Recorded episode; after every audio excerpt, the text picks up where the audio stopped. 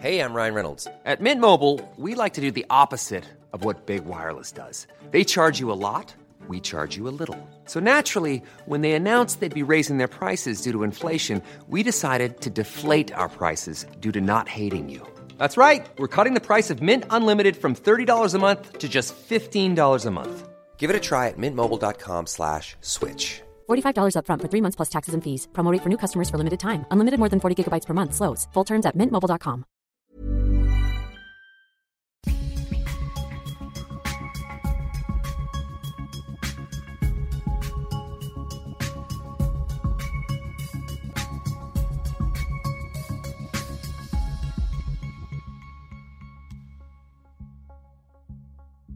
Por fin se terminaron las vacaciones. Hernando Paniagua, que hiló un viaje de vacaciones con el COVID, un COVID inofensivo, yo nunca lo vi ni siquiera medianamente afectado. Y Ernesto Martelli, que Ernesto de plano no se anduvo con rodeos. Él es de los que se desconecta del teléfono y dice, me voy, que se quede en Pani y Maca, no pasa absolutamente nada. Yo me voy a innovar intelectualmente, claro, porque manos a la obra en esos días, nada, nada de acción. Pero me da gusto estar con ustedes, Pan y Ernesto. Hoy nos vamos a ver muy políticos, pero es que así está la agenda. ¿Qué es lo que ha ocurrido? El primer tema. Lanza Donald Trump su primer ejercicio, su primer estandarte de su nueva empresa de medios, se llama Truth Social, es una red social muy parecida a Twitter, incluso tiene una función que se llama retweet o retruth, que refiere a básicamente el retweet. ¿Qué, ¿Qué, está ocurriendo? Bueno, ya está disponible en iOS. Algunos medios de comunicación reportan que todavía tiene algunas fallas naturales para el comienzo de un producto. Hoy yo escribía que más allá del elemento propagandístico que hay detrás del lanzamiento de una red social así, sí tenemos que reconocer en Donald Trump la capacidad de identificar. A ver, yo tengo una gran comunidad. Esa comunidad puede necesitar una plataforma, dado que no es bienvenida en otros espacios, independientemente de si estamos de acuerdo o no. Y lo que yo decía es, a ver, tenemos que reconocer el poder de este hombre que logró meterse a la batalla política, que logró crearse toda una comunidad, que hoy tiene una plataforma para esa comunidad y que de ahí incluso podría seleccionar a los creadores de contenido, usuarios dentro de su propia red social, para decir, ¿sabes qué? Que este que es conservador y resulta que es periodista de entretenimiento, va a ser quien enarbole mi medio de comunicación de entretenimiento. Y así nos podríamos ir. Es decir, sí es una herramienta de propaganda, evidentemente, de posicionamiento político, pero le puede significar muchas otras cosas. Ahí, Ernesto, ¿cuál es tu perspectiva? ¿Qué va a terminar pasando con esta red social, con la compañía de medios, digamos, de Donald Trump y qué implicaciones va a tener?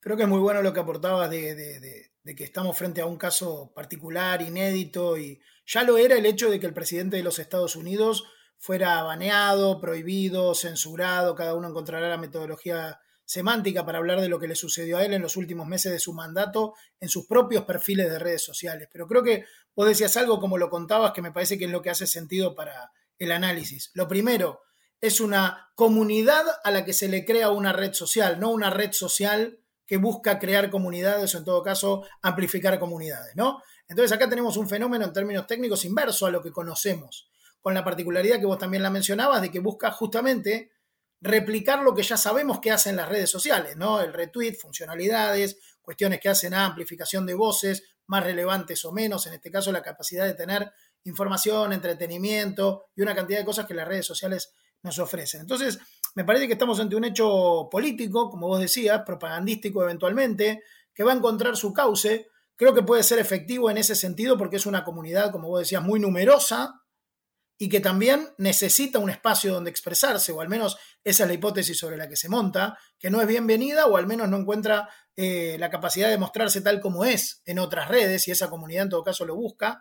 Y en ese punto me parece que puede ser eficiente. No sé si lo será, y algunos errores de producto, como vos decías, que son reportados, como red social. No sé si será estable, si tendrá capacidad de escalar, si tendrá capacidad de profundizar a nivel internacional, que son requisitos que las redes sociales encontraron para sostener su negocio ni hablemos ya de Facebook o Meta en su amplificación y en su voracidad por, por escalar, llamémosle así, globalmente, pero al menos Twitter, ¿no? Que sigue buscando todavía su modelo de negocio, su estabilidad en cuanto a las funcionalidades en vivo, el audio, los grupos, eh, el pago a algunos generadores de contenido. Con lo cual, creo que puede ser muy eficiente como herramienta política para esa comunidad. No sé si será una red social que tenga algo para ofrecerle a las otras, ¿no? Para competirle o para superar a las otras. Yo, yo, yo estoy un poco ahí con, con Ernesto en, en, el, en el sentido en que es muy valioso el hecho de que sea una red social creada para una comunidad eh, que ya existe y no una red social que sale a buscar una comunidad. Pero, sin embargo, creo que este ejercicio ya había existido en el pasado, cuando el propio Trump promocionó Parler, ¿lo recuerdan? Sí, sí. Eh, y era un, eh, un, una variante de Twitter donde predominaba la derecha y, y, y, no tuvo éxito, o pues no hemos vuelto a oír hablar de ella. Y tuvo mucha fuerza, ya estaba creada, tenía su voz, tenía su apoyo cuando era presidente. Hoy, que no es presidente, no sé si esta red social pues pueda tener más éxito que Parler. Pero más allá de eso, me lleva esto a una, a una análisis que, que, hasta ahora estoy poniendo en claro y lo tenía solamente en borrador mental y es, coincidirán ustedes conmigo en que las redes sociales son un territorio que ha sido tomado por la izquierda. Es un territorio sí. de mayoría, llamémoslo así, progresista, entendiendo el progresismo como ese, esa ideología de, de, de, de prioridad de derechos civiles, de, incluso de redistribución de riqueza y tal. Y sí siento que eso ha condicionado de manera determinante el discurso de las sociedades de nuestro continente, porque está orientado a satisfacer esas redes sociales. Esas redes sociales son en su mayoría progresistas, son en su mayoría de izquierda, son en su mayoría de las minorías. Miren, miren lo que significa eso. Son las minorías siendo más grandes que la mayoría, porque independientemente del lado político en el que usted, oyente de este podcast, esté, hay un montón de gente que no está de acuerdo con el aborto, que no está de acuerdo con eh, el matrimonio entre personas del mismo sexo, que no está de acuerdo con, qué sé yo, cualquier otra, ayúdenme, cualquier otra que hoy está tan, tan de moda y que defienden tanto, pero que no se atreve a opinar en esa, en esa red social, porque la mayoría es otra. Y quienes hoy están, están teniendo éxito son quienes saben aprovecharse de esa tendencia y de ese movimiento. Y Trump de alguna manera está tratando de buscar un espacio donde sus ideas, que son contrarias a estas, que son eh, mayoría, pues tengan espacio. Ese análisis desde ahí es bien interesante. Coincido, no sé qué opinas tú, Maca, de eso, pero me parece bueno el punto en cuanto, si bien en Argentina puede ser, eh, y en otros países, imagino, de Latinoamérica eh, también, eh, entiendo que esa discusión se da, la de qué, llamémosle así, ideología, por decir, o qué espacio político o qué posicionamiento político es dominante dentro del discurso de las redes.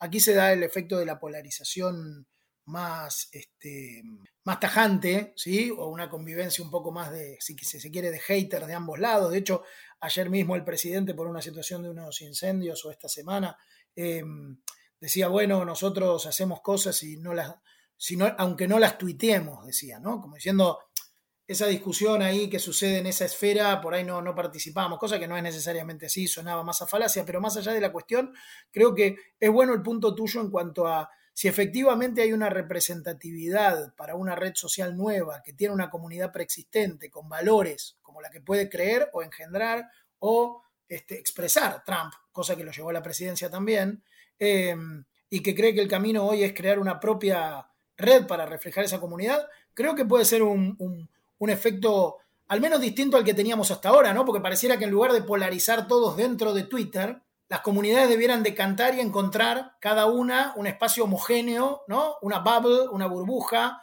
una cámara de eco de réplica de sus propios asuntos, ¿no? Y, y, y aislarse más aún. Es un riesgo también que, que, corre el espacio público de la discusión, ¿no? Que se polarice en eh, esferas o dimensiones, en este caso redes sociales o plataformas, que expresen ideologías cada una y uno elija en función de ello. Que ya existe, ¿no? Ya está esa polarización sí, sí, marcadísima, ¿no? No, y a final de cuentas, la verdad es que tenemos que ceder en algo. Por un lado, las redes sociales en efecto suelen cancelar a quien dice lo políticamente incorrecto, que suele ser lo que tiene que ver con la extrema derecha. Y por el otro lado, veo a muchas personas lamentándose por el hecho de que ahora los de ultraderecha en Estados Unidos, los de extrema derecha, abran o tengan su propia red social.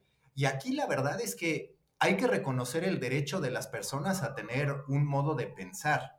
Y creo que este tipo de entendimientos de que hay comunidades en los que la gente puede estar, que no necesariamente son comunidades para nosotros, es un buen punto de partida. Es un decir, puede haber gente que no piensa como nosotros, como también hay gente con la que no vamos por una cerveza, hay gente con la que no queremos hablar de determinados temas. Y me parece que las redes sociales nos habían llevado una dinámica en la que todos asumíamos que nos interesaba o nos podía interesar lo que dijeran todos, cuando históricamente los seres humanos estamos en grupos donde buscamos ciertas coincidencias. Y esto sin duda sí representa un cambio, porque ahí lo que yo digo también es, a ver, ya no hablemos de redes sociales, sino hablemos de comunidades. De hecho, en mi posteo de hoy yo decía, Donald Trump tiene algo que enseñarle a los medios. Es, ¿qué pasaría si tú, medio de comunicación, te quedas sin las redes sociales?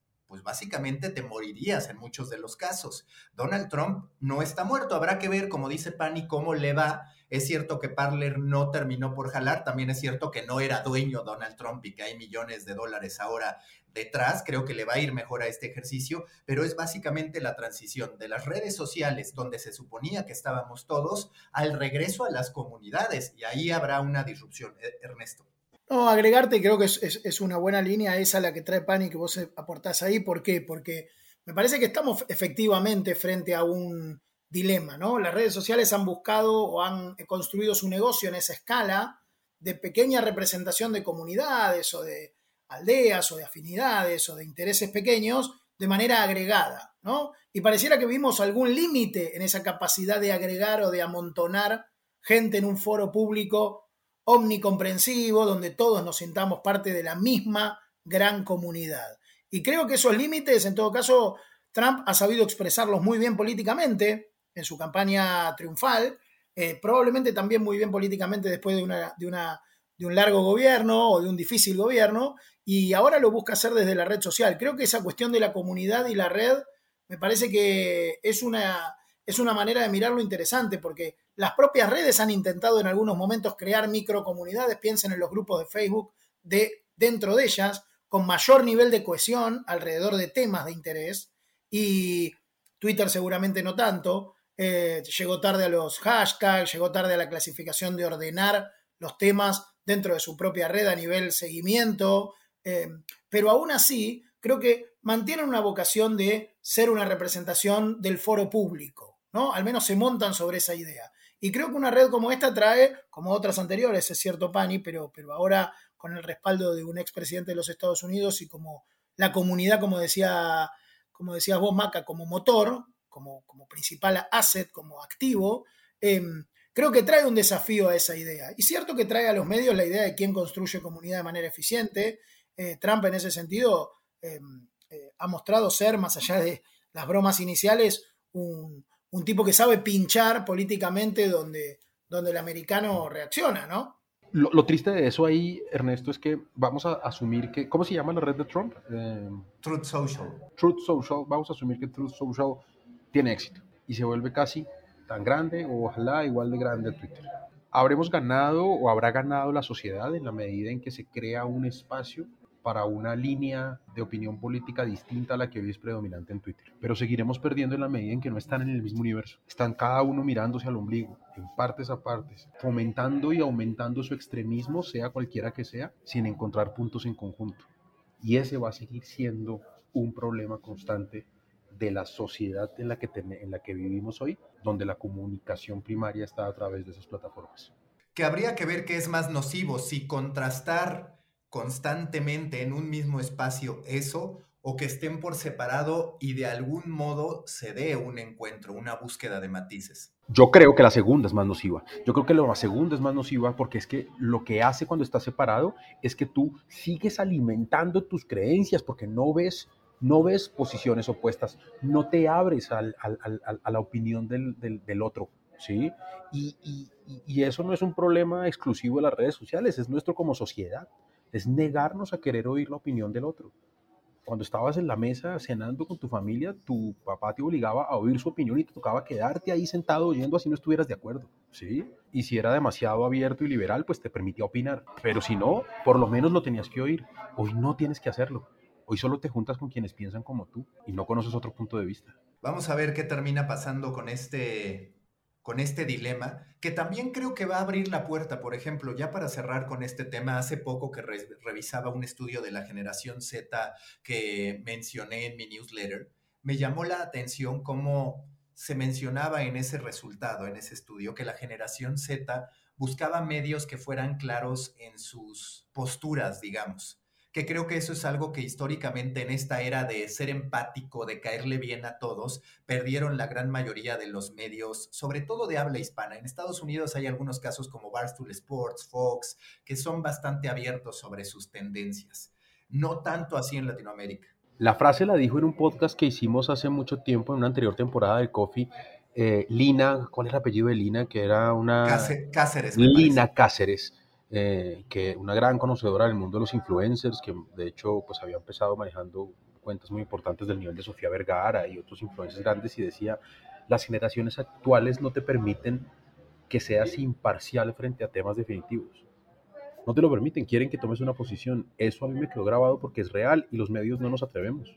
Y creo que habremos de hacerlo. Siguiente tema, Pani, si puedes dar el contexto, porque Colombia está acercándose a una jornada electoral que tiene eh, las mismas complejidades o complejidades muy semejantes a las que últimamente hemos vivido en México, a lo que se está viviendo o se podrá vivir en Argentina, Latinoamérica, como siempre, dueño o pariente de las mismas problemáticas. ¿Cuál es el contexto de esta jornada electoral y qué rol están jugando los medios? Estamos en año de elecciones, tenemos en marzo elecciones legislativas y lo que serán las consultas internas de los partidos, es decir, de los precandidatos por cada uno de los partidos que hay, que son muchísimos, se dirigirá quién es el candidato único.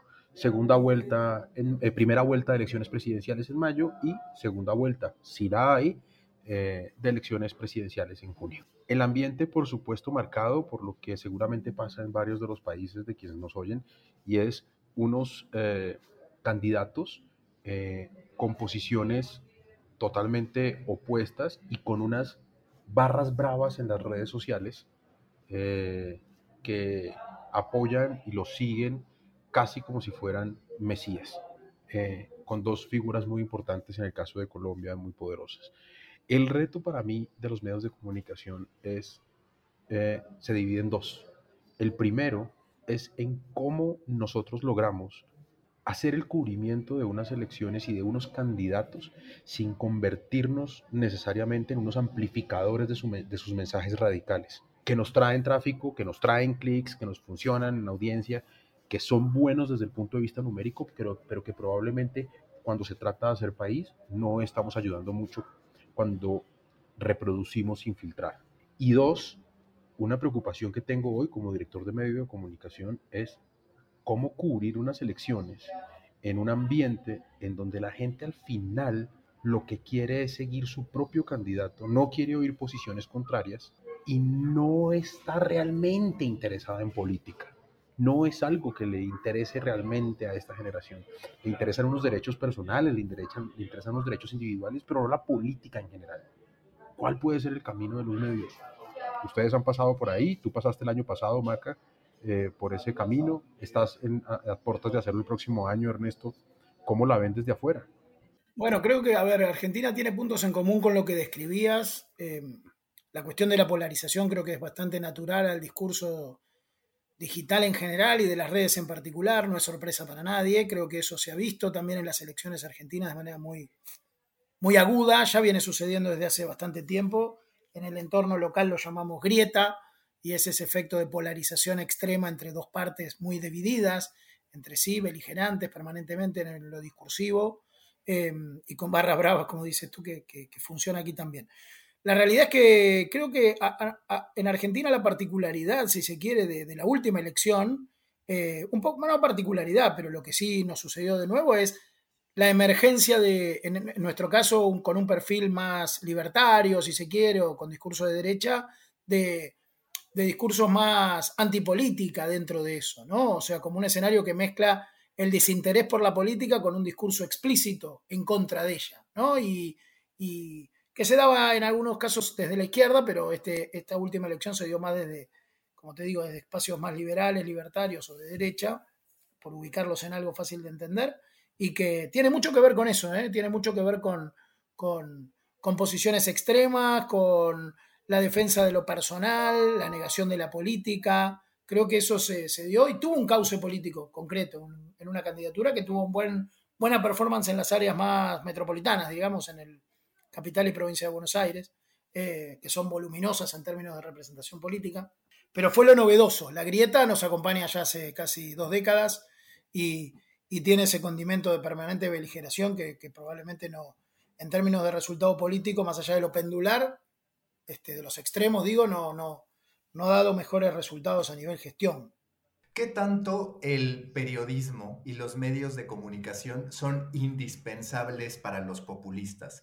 Yo me acuerdo que incluso leí todo un reportaje sobre cómo la candidatura de Donald Trump en, cobra en realidad fuerza cuando los medios lo empiezan a tratar como una broma. Es decir, había tenido Donald Trump ciertos momentos de escarceo con la posibilidad de ser un candidato y no se encendía la mecha sin embargo, llega un momento en que sí logra que los principales medios de comunicación empiecen a estar hablando, hablando, hablando de él, y entonces se activa la figura que termina llevando a Donald Trump a la presidencia de Estados Unidos. Es decir, los medios encuentran una narrativa que parece adversa para la figura del candidato y de ahí empieza a hacerse de una serie de, seguidores. Es decir, ¿qué tan necesario es para el populista que estén los medios de comunicación replicando lo que dice. Mm, Maca, la frase se la oí hace poco a un analista político en radio y decía, cuando se trata de política,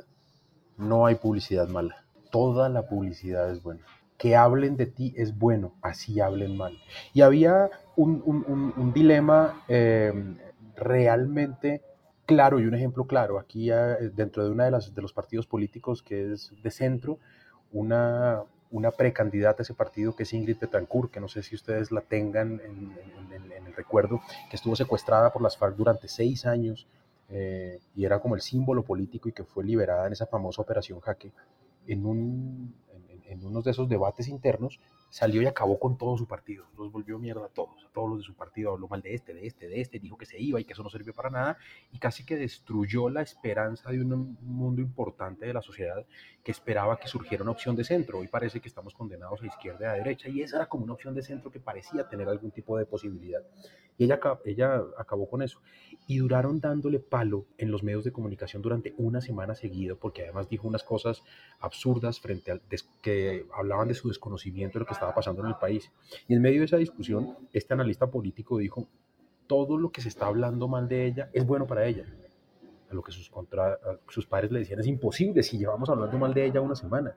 No, están haciendo que la gente la conozca en temas políticos. El problema es que la gente no conoce a los candidatos, no sabe quiénes son. Necesitas es que la gente te conozca si no estés de acuerdo. Y hoy, Ingrid, eh, podría yo decirte que tiene, por lo menos en términos de reconocimiento de la sociedad, unos puntos más de los que tenía antes de ese escándalo. Que lo logre convertir a favor suyo será otro problema, pero ahí hay un punto de partida para su éxito.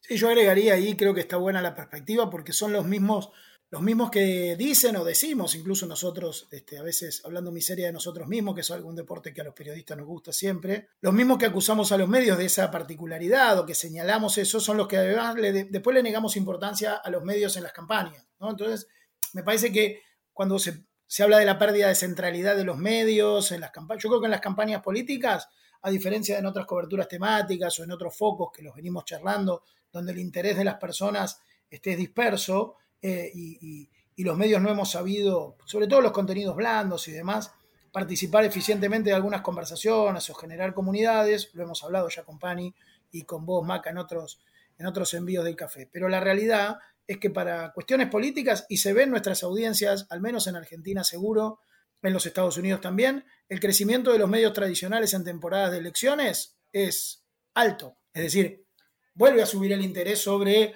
eh, llamémosle medios tradicionales, serios, confiables o voces de autoridad, al menos en el tema político. ¿no? Obviamente es difícil con eso llegar al, gran público, no es una temática que, sobre todo en elecciones legislativas en Argentina, sean magnéticas, como decía este, recién Pani, muchos de los votantes hasta días antes de las elecciones no conocen a los candidatos, ni siquiera a los primeros de la fórmula, ni mucho menos en nuestro caso quienes participan de las listas. Pero, pero es cierto que ese equilibrio entre si el rol es o no decisivo en los medios de comunicación, yo creo que en las eh, construcciones políticas sin duda lo es y mucho.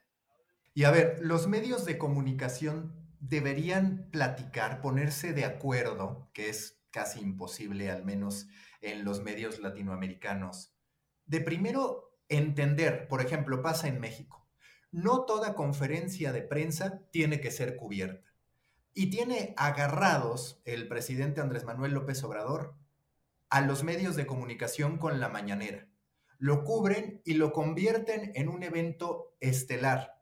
No hay medios dispuestos a perderse esa fiesta de visitas, entre comillas, aunque la use la mañanera para desestimar el poder del periodismo. Es decir, los medios de comunicación están replicando a quien está diciendo que el periodismo está manipulando eh, la información a la sociedad. Y entonces dices, bueno, es que es un círculo vicioso muy complicado de romper porque es cierto que ahí están las visitas, que ahora que platicaba, por ejemplo, con el director de López Dóriga Digital, que es un periodista muy reconocido de, televisión, que ahora está con su programa de radio y su plataforma digital muy bien posicionado, y él decía, pues claramente uno de los momentos estelares para nosotros es la mañanera, pero de nueva cuenta es, claro, la mañanera, pero dilapida el periodismo eh, dilapida eh, la percepción que la gente tiene del periodismo, a la larga que es más valioso para los medios de comunicación, hablando aquí de un conflicto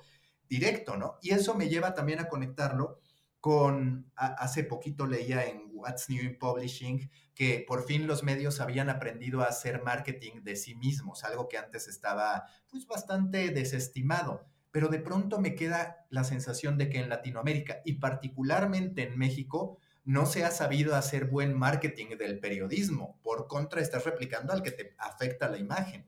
Pero Maca, yo creo que aquí hay, un análisis bien importante que hay que hacer y es que yo creo que el gran pecado de los medios de comunicación, por lo menos en nuestras culturas, no sé cómo sean en Estados Unidos y en Europa, es la competencia nociva. Y procedo a explicarlo.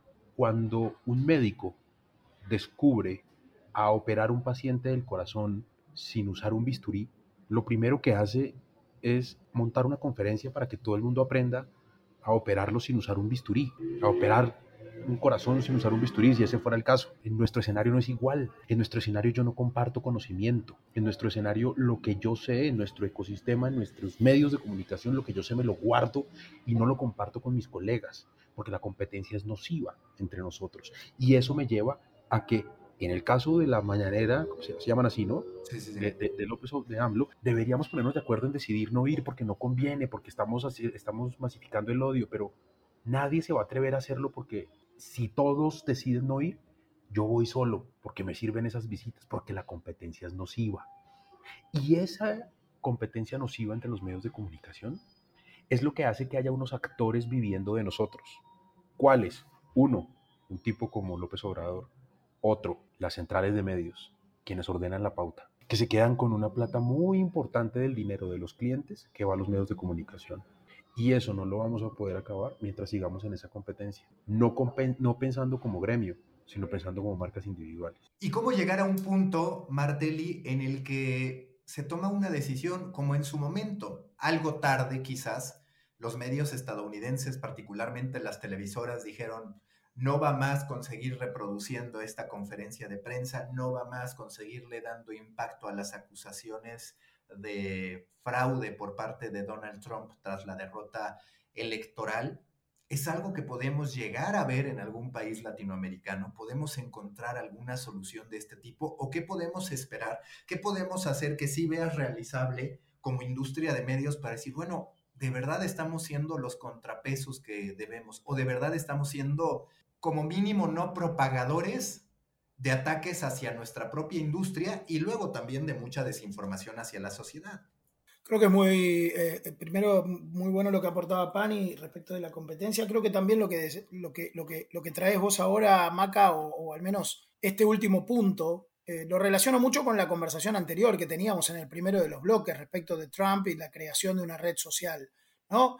Digo, finalmente Trump es el tipo que se ha nutrido de los medios, como decías en la introducción, para posicionar una campaña, luego se ha propalado a través de las redes sociales con una eficiencia comunicacional inédita, eh, no solo por la cantidad de seguidores, sino por el modo en el que un presidente de los Estados Unidos ejercía el rol con la agenda pública. De alguna manera las, mañanitas, a su modo, tienen esa capacidad desde AMLO de, instalar sus temas, de marcar su propia agenda, de hablar consigo mismo o eventualmente esperar que los demás repliquen lo que él dice en lugar de conversar, dialogar o tener entrevistas de otro tipo. Ahora, sí me parece importante, volviendo a Trump o volviendo a este punto de la relación con los medios, es el Trump bump famoso, el, efecto positivo que tuvo esa presidencia para la creación de audiencias, de suscriptores y un efecto, si se quiere, amplificador del valor de los medios.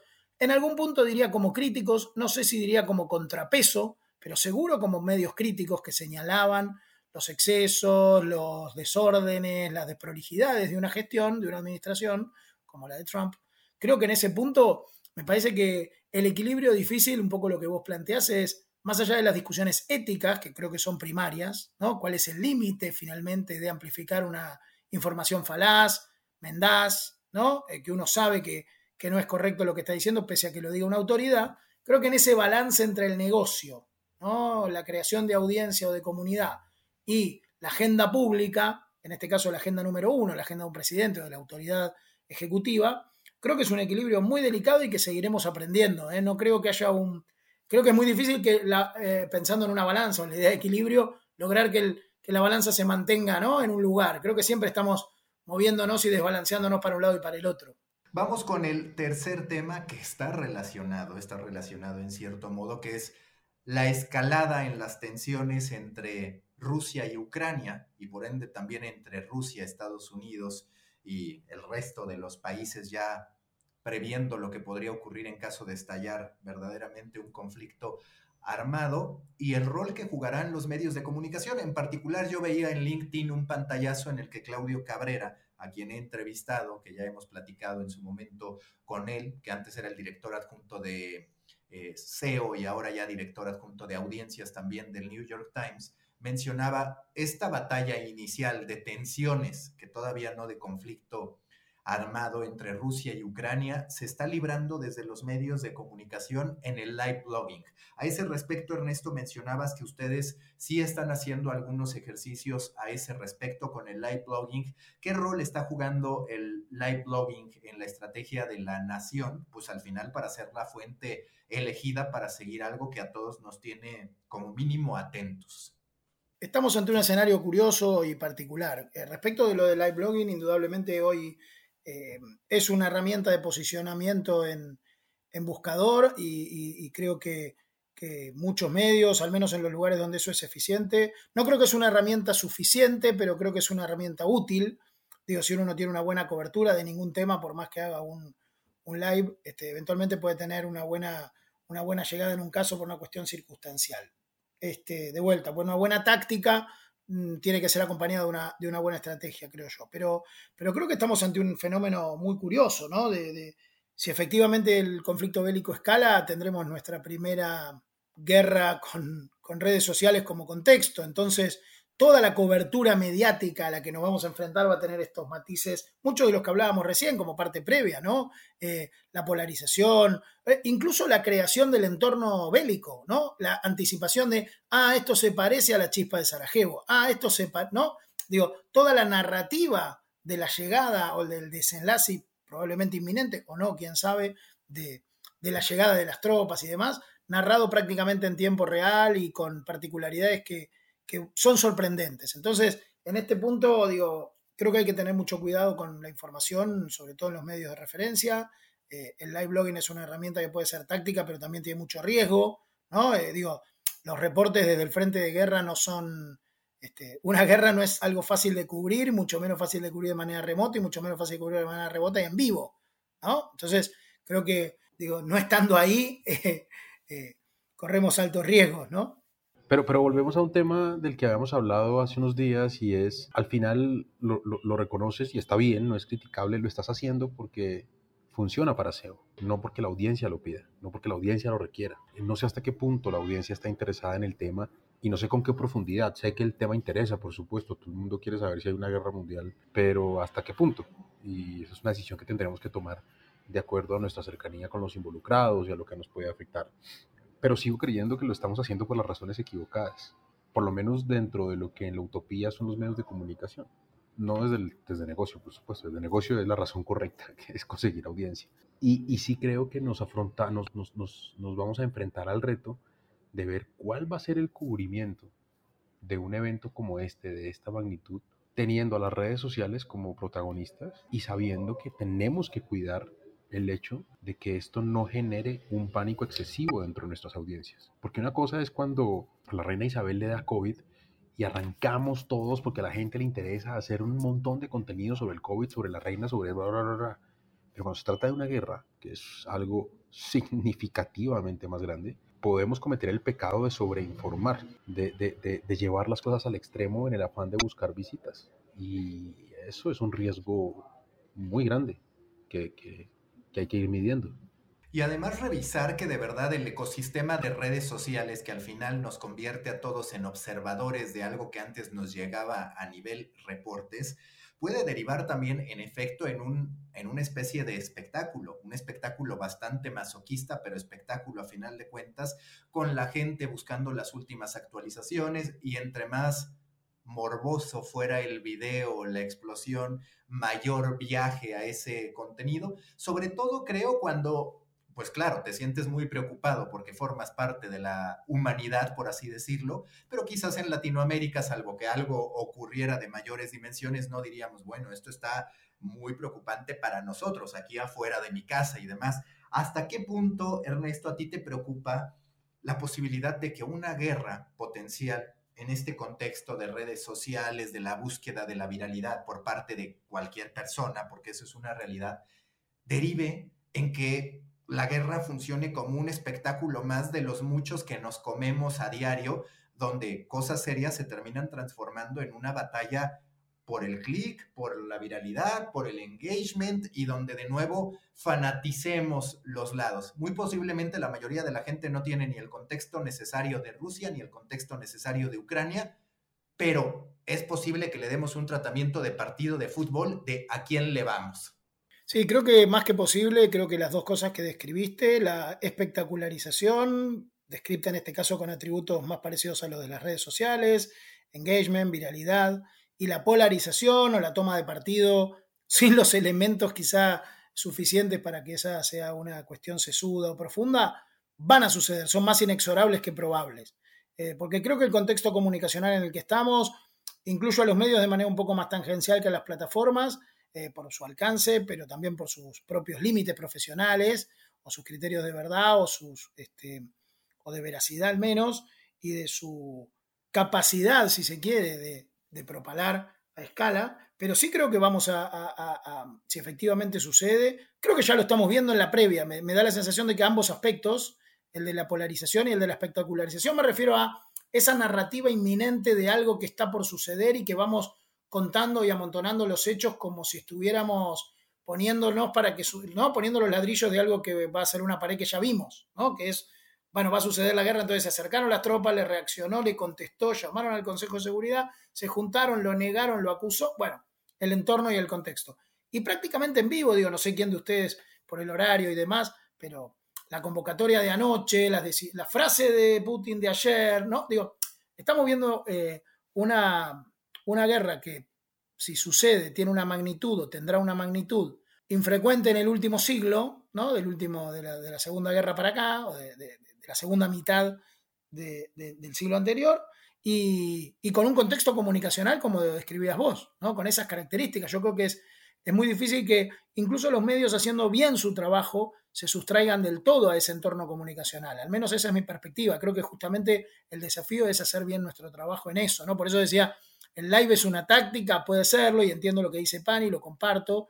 Em, más allá del posicionamiento, de capturar el interés de quien efectivamente en este momento está interesado en saber qué pasa, como vos decías, porque lo estamos todos queriendo saber, más allá del morbo, si hay guerra o no, o si estamos frente a un escenario de, escalada, pero finalmente eh, después la posibilidad de errar o de tener mala información va a ser muy grande, va a ser muy grande para todos, ¿eh? para, para, gobiernos, para... Este, creo que pasan muchos años hasta que se cuenta cómo fueron los hechos de, ¿no? Digo, ahora vemos documentales sobre los encuentros de, de, Hitler con primeros ministros británicos, ¿no? Y que vemos que le dijo algo y que en realidad, como sabemos qué pasó después, la realidad no era tal cual y estamos hablando de alta política, de ámbito diplomático, imagínense en, en, redes sociales, ¿no? Y que lo que es cierto también, Pani, es, a ver, más allá de las prioridades, que en efecto el live blogging es una estrategia de adquisición, de pronto lo que puede llegar a doler no es que se haga eso, sino que en la asignación de recursos o de prioridades, se diga esto es lo prioritario cuando podría haber de, ¿sabes que Con este presupuesto te voy a mandar a una persona o voy a preparar una investigación de largo plazo de esto o voy a pagar a un diseñador. Es que al, final el tema es ese, Maca, al final el tema es ese, porque los recursos son finitos. Los recursos para la elaboración de contenido son finitos y tienes que decidir. Si te tapas la cabeza, te destapas los pies. No puedes hacerlo todo. Entonces, el, más allá de que estés haciendo eso por SEO es ¿Qué estás dejando de hacer para poder darle gusto al algoritmo? Esa es la preocupación más grande. Sí, sí, sí. En eso estoy de acuerdo porque además para el nuevo periodismo, para los medios, para las posibilidades que hay, pues lo cierto es que si esto derivara en una guerra, el medio de comunicación tendría que estar pensando en estas grandes investigaciones que derivaran en productos de mucho valor para la audiencia, de mucho valor social, documental, y por el otro lado, sí, potencialmente también de mucho valor en términos de negocio, por decir, oye, fíjate que con una rapidez inusitada, porque cada vez eh, la separación entre el documental, digamos, y lo que ocurre es menor, se empieza a producir mucho más rápido. Bueno, los medios, lo cierto es que en estos momentos de tensión, tendrían que estar pensando qué propiedad intelectual van a generar de algo que puede llegar a escalar. Y de nuevo, las prioridades de los medios es cierto que están en cómo gano la carrera del alcance, no quizás esto mucho más pausado, contextual, explicado, que tiene más valor a largo plazo. Sí, te agregaría solo como detalle ahí, creo que hoy a Latinoamérica, al menos en términos, en Argentina seguro, eh, asumo que Colombia también, quizá no tanto México, pero en términos económicos, financieros, de sustentabilidad, a los medios digo, nos agarra muy a contramano por lo geográfico y por lo, por lo directo de este momento, ¿no? Digo, la dificultad de enfrentar estas decisiones que vos decías, que creo que son válidas y probablemente estarían más cerca si, la situación de conflicto estuviera en otra, zona, la posibilidad de pensar narrativas más este, ambiciosas, propiedad intelectual, eh, narrativas más pausadas o de consumo un poco más diferido, explicativas, como bien tú decías, creo que son muy válidas y están en el escenario de algunos medios o empiezan a estar de manera más clara como alternativa incluso de modelo de negocio, pero el conflicto Rusia-Ucrania, más allá de la espectacularidad o de, o de, la latencia de una guerra, nos queda lejos a Latinoamérica económica y geográficamente, ¿no? Tenemos un reto enorme por delante y es la hora de saber si estamos preparados para un cubrimiento de esa magnitud o si otra vez, como en casos similares, los influencers, los creadores de contenido independientes, nos van a dar clases de cómo hacerlo. Ya veremos qué termina ocurriendo. Para terminar, ¿qué los tiene atentos, inquietos? No necesariamente de estos temas duros, sino de entretenimiento, de la industria. A ti, Pani. Tengo un tema en el que, en el que, en el que estoy mirando de cerca y es cómo, cómo termina de darse la implementación de GFK en España. Y es esta marca de medición de audiencias que pretende moverle la silla a Comscore. Comscore es eh, casi que dueño absoluto del negocio hoy cuando se trata de medir audiencias en el mundo digital, con muchas críticas, pero sin nadie que pueda hacer algo eh, similar eh, y tener casi que una cercanía en su, en su precisión, por decirlo así, y GFK está haciendo esfuerzos por desbancarlo en un territorio muy importante que es el territorio español, donde hay muchos inconformes con la medición. Si lo de GFK termina funcionando, pues será un beneficio para los medios de comunicación que no necesariamente van a migrar hacia otro, pero sí van a verse beneficiados de la competencia entre dos marcas que pretenden adueñarse de ese segmento. Eso me parece importante y eso creo que es algo que hay que mirar de cerca. Martelli. Me interesó mucho tu entrevista con la titular de audio del país, del proyecto de audio. Vengo siguiendo temas de audio. Me parece que que una entidad como periodística como el país este, dedique con esa ambición y con esa visión este, recursos, foco y, talento al tema. Em, en este sentido, me parece una, oportunidad interesante. Creo que, como vos decías por otro aspecto antes, em, buscar contenidos alternativos a, la batalla del alcance este, en el sentido más lineal, hoy es casi un mandato y creo que muchos medios están buscando algunas alternativas y me parece que esto del país o, cómo nos relacionamos con la narrativa de audio, este, creo que el país está mostrando en este caso una capacidad interesante y, habrá que seguirlo de cerca, así que me gusta, me gusta ver cómo, cómo lo piensan, cómo lo van a ejecutar y en todo caso después cómo, cómo les va. Yo también en estos días he estado con Inventing Anna, esta serie documental con algo de ficción que habla sobre cómo se estafó, digamos, a la aristocracia estadounidense. A mí la reflexión que, me, que, me, que se me cruza por la cabeza cuando veo esta historia, cuando veo, por ejemplo, la del estafador de Tinder es, por lo general hay un periodista o un medio de comunicación que fue protagonista en eso. Pero muchas veces quienes hacen los documentales no son ni esos periodistas, ni los medios de comunicación que fueron protagonistas de eso. Y creo que eso va a empezar a cambiar. Creo que estamos en el gran contexto de decir, yo medio de comunicación tengo de raíz periodistas que entienden que su punto final no está en la publicación de una nota, en la publicación de un video que se olvide rápidamente para Facebook, para YouTube, para Twitter, para TikTok, para LinkedIn, para donde sea, y tampoco está en la publicación de un audio cualquiera. El chip de los medios digitales creo que tiene que cambiar porque no podemos negar que habitualmente hay un periodista detrás de las grandes historias. Bueno, pues ahora busquemos que ese periodista cuente eso en grandísimos formatos y que los medios de comunicación, que son los testigos, muchas veces sí se ven beneficiados, pero quiero decir, de verdad sean el brazo productor de esas historias que se están desarrollando. Hasta aquí de Coffee Americano, me parece que ha sido un episodio extraordinario. Muchísimas gracias Martel y Pani, qué bueno que ya volvieron de vacaciones. Nos veremos pronto. Aquí estaremos trabajando por mucho tiempo más. Chao, Vaca. Chao, Ernesto.